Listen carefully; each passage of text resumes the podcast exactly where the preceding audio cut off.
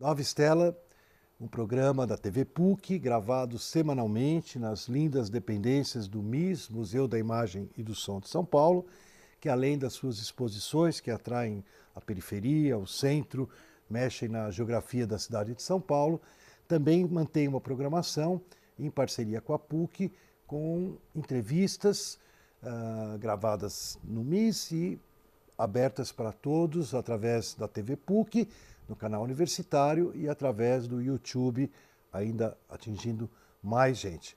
Hoje nós estamos gravando mais um programa da série especial do Nova Estela, a série Ex Libris, que é uma programação feita pela Eduque, a editora da PUC, e que assim traz a oportunidade do nosso público conhecer uh, os nossos autores e também autores de outras editoras, de editores de outras editoras.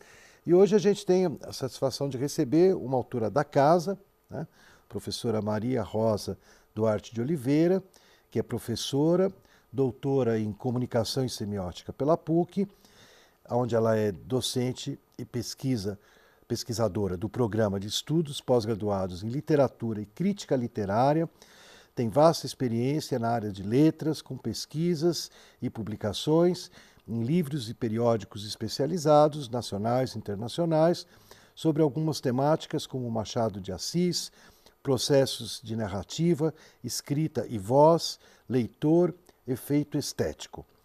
Ela tem muitas publicações, né? eu quero destacar aqui no, no Nova Estela Ex Libris, que a Maria Rosa já é nossa autora, em 2015 ela lançou Machado de Assis, Contos para Muitas Vozes, uma edição, uma antologia bilíngue do Machado, de modo que atinge não apenas a população em língua portuguesa no Brasil e no exterior, mas também essa, como está escrito aqui no livro, né, essa vasta população uh, do castelhano, do espanhol. Né? Agora estamos tudo difícil de definir aí o cat catalão. mas enfim, é uma obra uh, muito importante do catálogo da Eduque e que a querida Maria Rosa nos presenteou né, já há dois anos e agora voltamos né, à produção. Ela organizou, junto com a professora Maria José Paulo, é, Impasses do Narrador e da Narrativa na Contemporaneidade. E esse é o tema do nosso Nova Stella Ex Libris de hoje. Mais um lançamento muito bonito, né, muito bem produzido pela nossa editora. Maria Rosa, super bem-vinda.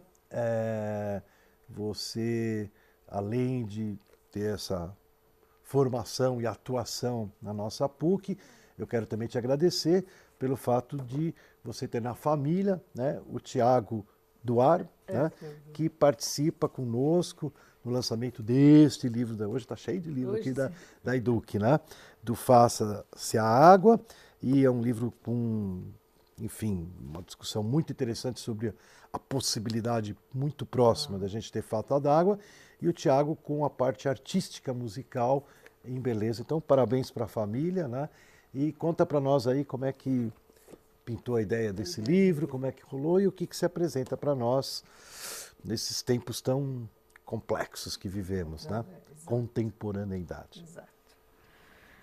Bom, então, antes de tudo, eu queria agradecer a você, porque eu acho que é uma oportunidade, assim, rara mesmo, né, da gente poder expor o trabalho da gente, esse programa é, faz isso, né, e divulga, e eu acho que é uma oportunidade muito grande, então eu agradeço muito.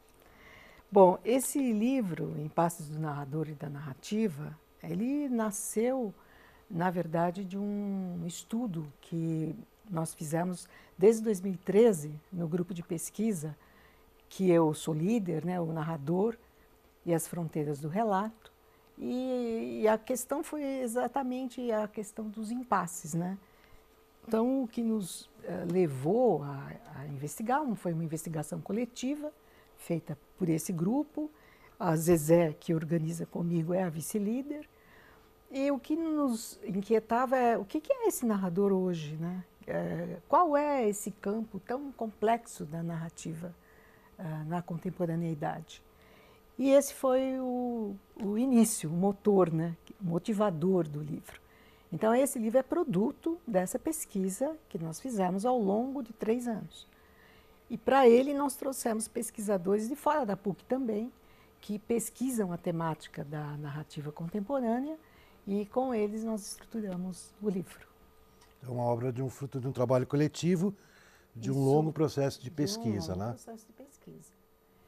E aí esses pesquisadores que vieram de outras universidades, embora não tenham participado diretamente do trabalho do grupo, uh, mas eles são pesquisadores da área da, da narrativa contemporânea, por isso que nós os trouxemos também para dentro do livro. Eu acho que esse, é legal esse, esse, esse debate né, que traga alteridade para dentro de um grupo de pesquisa. Né? Então, esse livro ele é plural. Então, a gente vai ver o narrador de uh, posicionamentos teóricos e críticos diferentes. E o que, que, você destacaria para nós assim? A, aonde caminhamos na narrativa contemporânea? então, é, eu acho que. Eu, eu acho que, ah. que, tudo no nosso mundo atual, em todas as áreas da arte, uh, da comunicação, né? Você que veio da semiótica e comunicação, uh, sofre alguns abalos, né? algumas uh, questionamentos, né? Onde ficou a verdade, onde ficou... Verdade. Né? O que, que você destacaria para nós? Assim, para onde caminha a nossa narrativa? É, tá ela caminha? Ela, é. Bom, eu acho que a, eu, assim, a capa do livro ela é muito significativa nesse sentido, né? Porque o que, que a gente tem? Ah, o narrador, se a gente for ver, é uma complexidade. Realmente você tem posicionamentos mais diversos uh, acontecendo ao mesmo tempo. Então, essa capa, que é da artista Sandra Cinto, representa muito bem aquilo que é esse impasse e essa complexidade. Né? Você tem aqui um emaranhado de linhas, né? você nem é uma forma meio difusa, né? ela não tem uma, um limite. Né? E eu gosto muito dessa relação entre a capa e a quarta capa, né? Porque na quarta capa você tem essa forma perdendo a fixidez e saindo do limite do livro. É bem isso, né? Para onde vai a narrativa? Nós não podemos dizer. O que a gente pode uh, perceber é que é um, uma complexidade mesmo. Então, de um lado, nesse livro a gente tem dois momentos. Né? No primeiro momento, são seis ensaios que vão focalizar o narrador por perspectivas diferentes. Então, os dois primeiros, por exemplo, vão mostrar que no momento em que você tem um esvaziamento do lugar do narrador, um esvaziamento do lugar autoral, você tem, ao mesmo tempo, romances e narrativas que fazem o contrário. Não, são movimentos que fortalecem o eu, uh, mostram o lugar da, da existência. Né? São narrativas cujo efeito de real é super importante. Então, ao mesmo tempo que nós temos esse movimento né, extremamente focado no lugar desse eu e na experiência vivida, você tem outro movimento de narrativas que estão perdendo esse lugar, mostrando esse esvaziamento né, do lugar do narrador, essa troca de lugares, essa ausência de fronteiras. Né? E, embora no primeiro movimento também, uma ausência de fronteira entre a vida e a arte, e a literatura, né? Como é que é? Como que ficam esses, esses campos? Eles estão borrados, né? No segundo movimento, então, nós focamos em alguns narradores e com o objetivo de mostrar que, a partir desse quadro de referência, nós podemos pensar uh, outros desdobramentos. Então, são focos, por exemplo, em Clarice Lispector, um deles. Como que é o narrador clariciano? Várias obras da Clarice. O outro vai focar o Carrascosa. Como que é o narrador em várias obras do Carrascosa?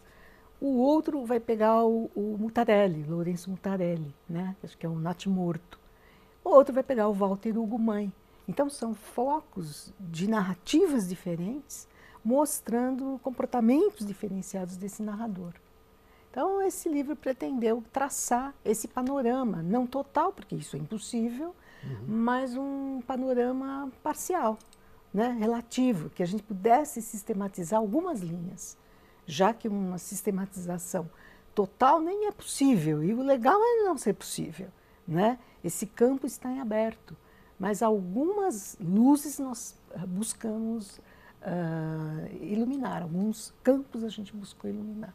E ter, ter alguns traços assim que mostram, que caracterizam a contemporaneidade a partir desses, dessas análises, né? É, então, isso que eu, eu, é difícil, né? Você ter uma caracterização uh, muito determinada, né? Você tem esse espaço meio uh, tumultuado mesmo, né?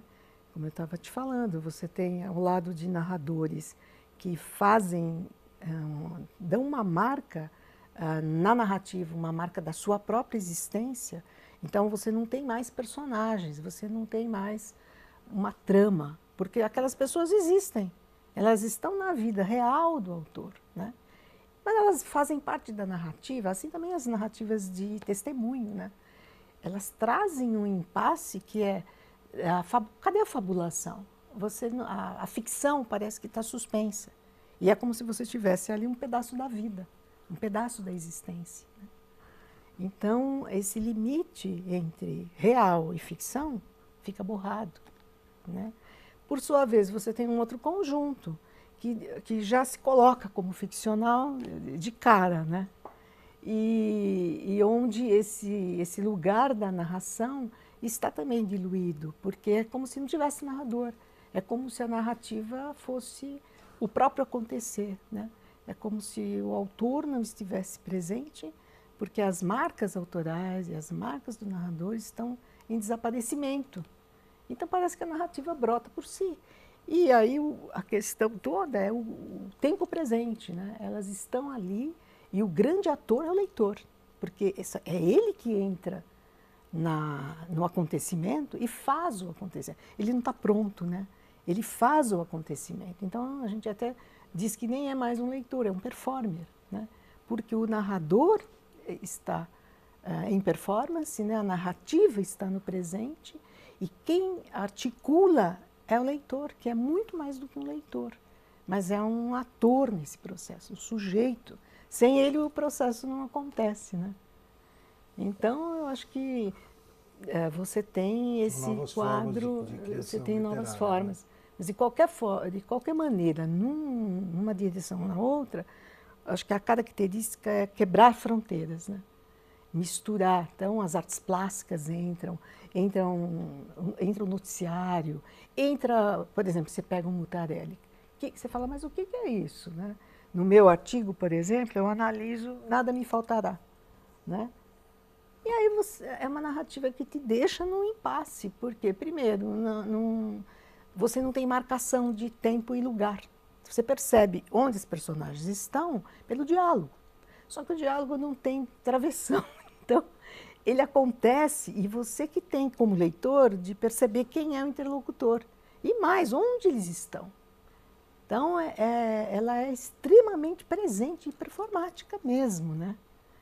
E, e, e, o que, que, é isso? Parece um roteiro teatral, mas não é um roteiro teatral, porque num roteiro teatral você teria marcações, sabe? Sei lá, o tom da voz, você teria algumas indicações, mas também não tem. Então ela fica entre narração, diálogo que não é diálogo, roteiro que não é roteiro. Então o que, que é isto? Esta forma, né? Uh, disforme, né? Propositalmente disforme, né?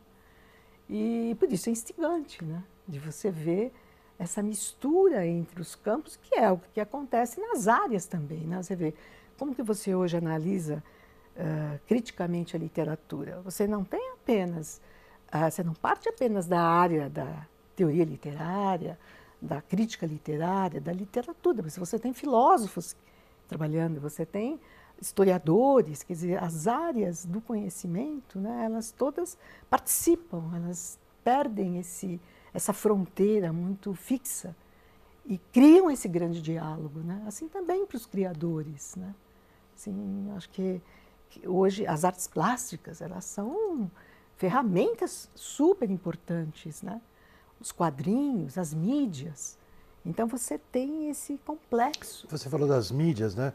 Você acha que essa, esse momento da, da narrativa, né, é, reflete ou dialoga, é influenciado pelas mídias, né? As mídias as novas mídias, as mídias digitais, as mídias que, enfim, que são um elemento totalmente novo na, na história das sociedades, né? A gente não teve antes esse, né?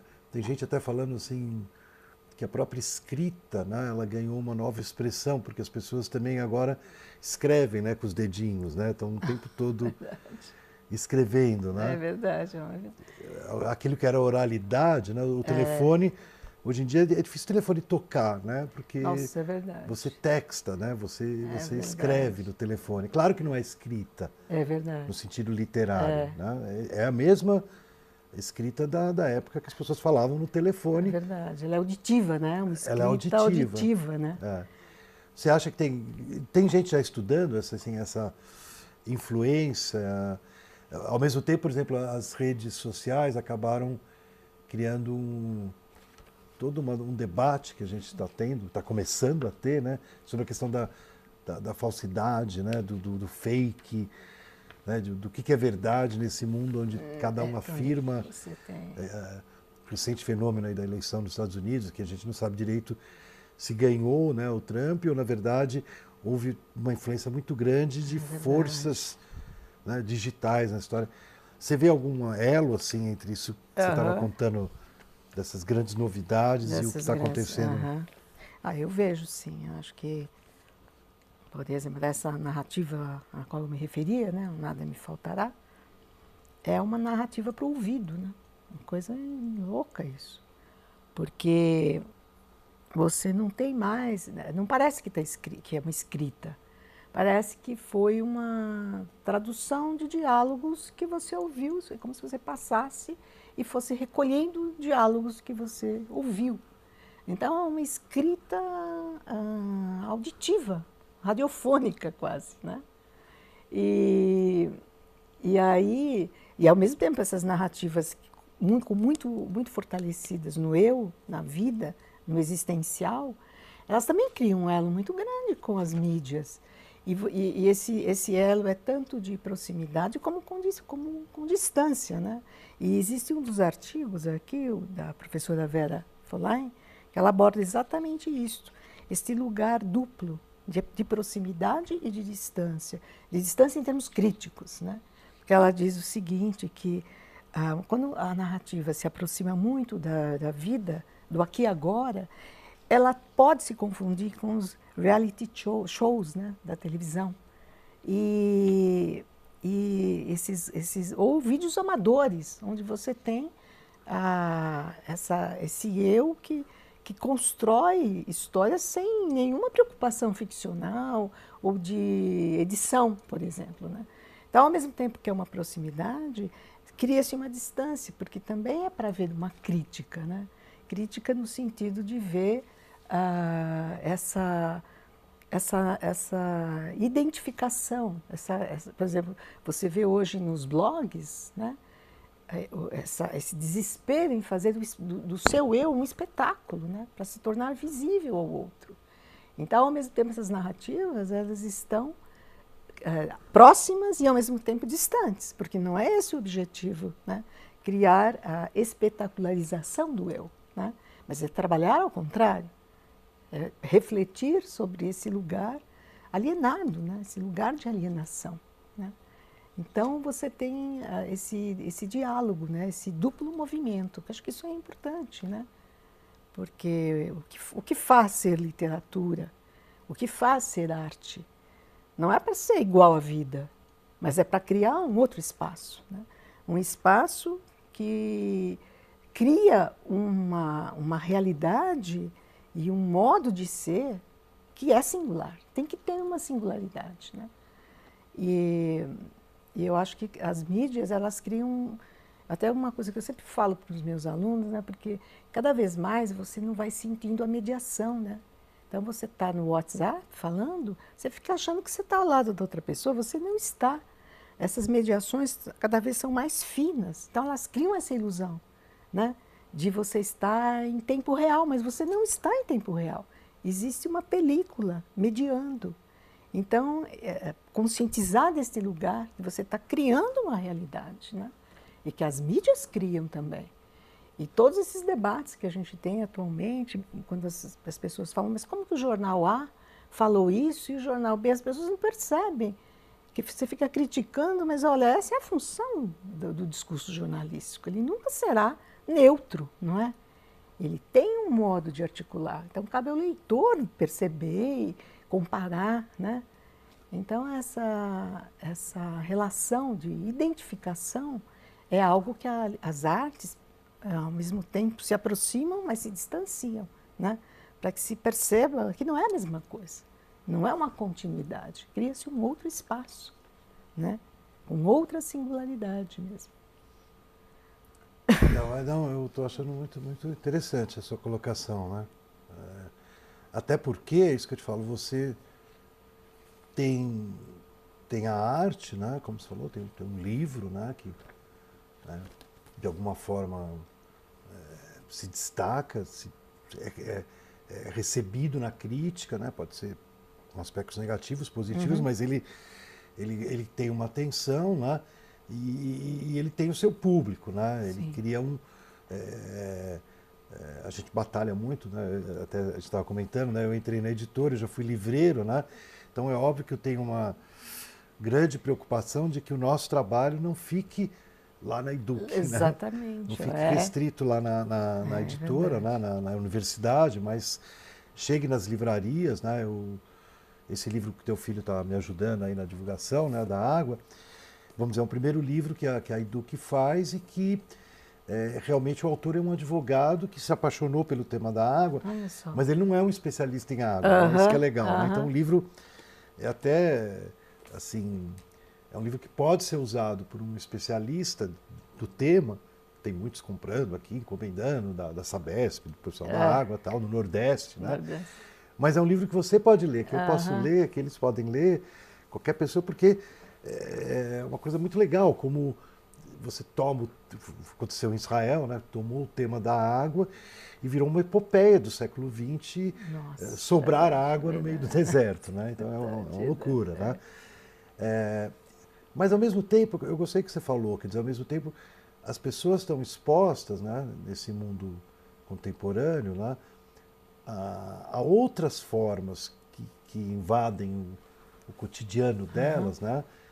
Que tem outras, vamos dizer, outras narrativas. Né? Outras né? narrativas. Que são, como você falou, o WhatsApp que ela está recebendo. Né? A gente até eh, tem essa questão, assim, né? a leitura, ela, ela, ela eh, você pode ler e estar online ao mesmo tempo, né? como jovens, né? que então, ao mesmo tempo, lendo, no, eles leem no tablet, leem é, no, no, num, numa forma eletrônica. Então, por isso, o mecanismo que eles têm na mão, ele é o, é o livro né, tradicional, no sentido que tem o texto né, do autor, teu livro. Né? Eu nem sei se a gente já pôs o teu no e-book. Já está no e-book, né? Então, eu estou entrando, não sei tudo de todos. Né? Mas, ao mesmo tempo, ele está exposto também a, a WhatsApp, a outras, aquela aquela chamadinha, né, de que tem alguma coisa. É, é uma situação tensa, né, que é a gente vive do, do, leitor, né? Exatamente. É. E, o novo leitor o novo do século leitor, XXI. É, né? e, e, você não pode desconhecer isso, né? Mas é importante que ele experimente outros espaços, né? Outras formas de narrar, outras formas de fazer poesia, né? Mas uh, e, a, e aí tem um, um, filósofo que nós, que até é um, uma das chaves que nós usamos, que é o, o Agamben, né, o George Agamben.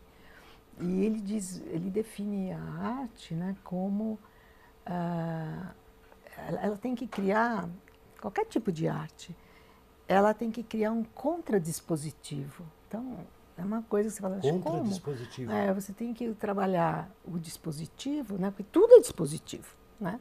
A escrita, ele fala, a escrita é o maior dos dispositivos que você tem.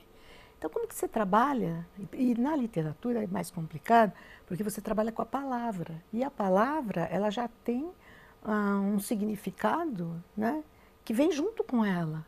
Então, então esse, como que eu quebro esse dispositivo e crio uma contrapalavra que vai na direção contrária do que ela quer ser?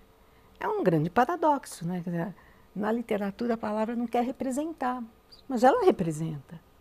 Então, ela quer ser contra. O Décio falava isso, né? Eu lembro na época, o Décio foi meu professor. Quando a gente, a gente ouvia é, aquilo, falava, gente, esse homem enlouqueceu. O livro chama Contra-Comunicação.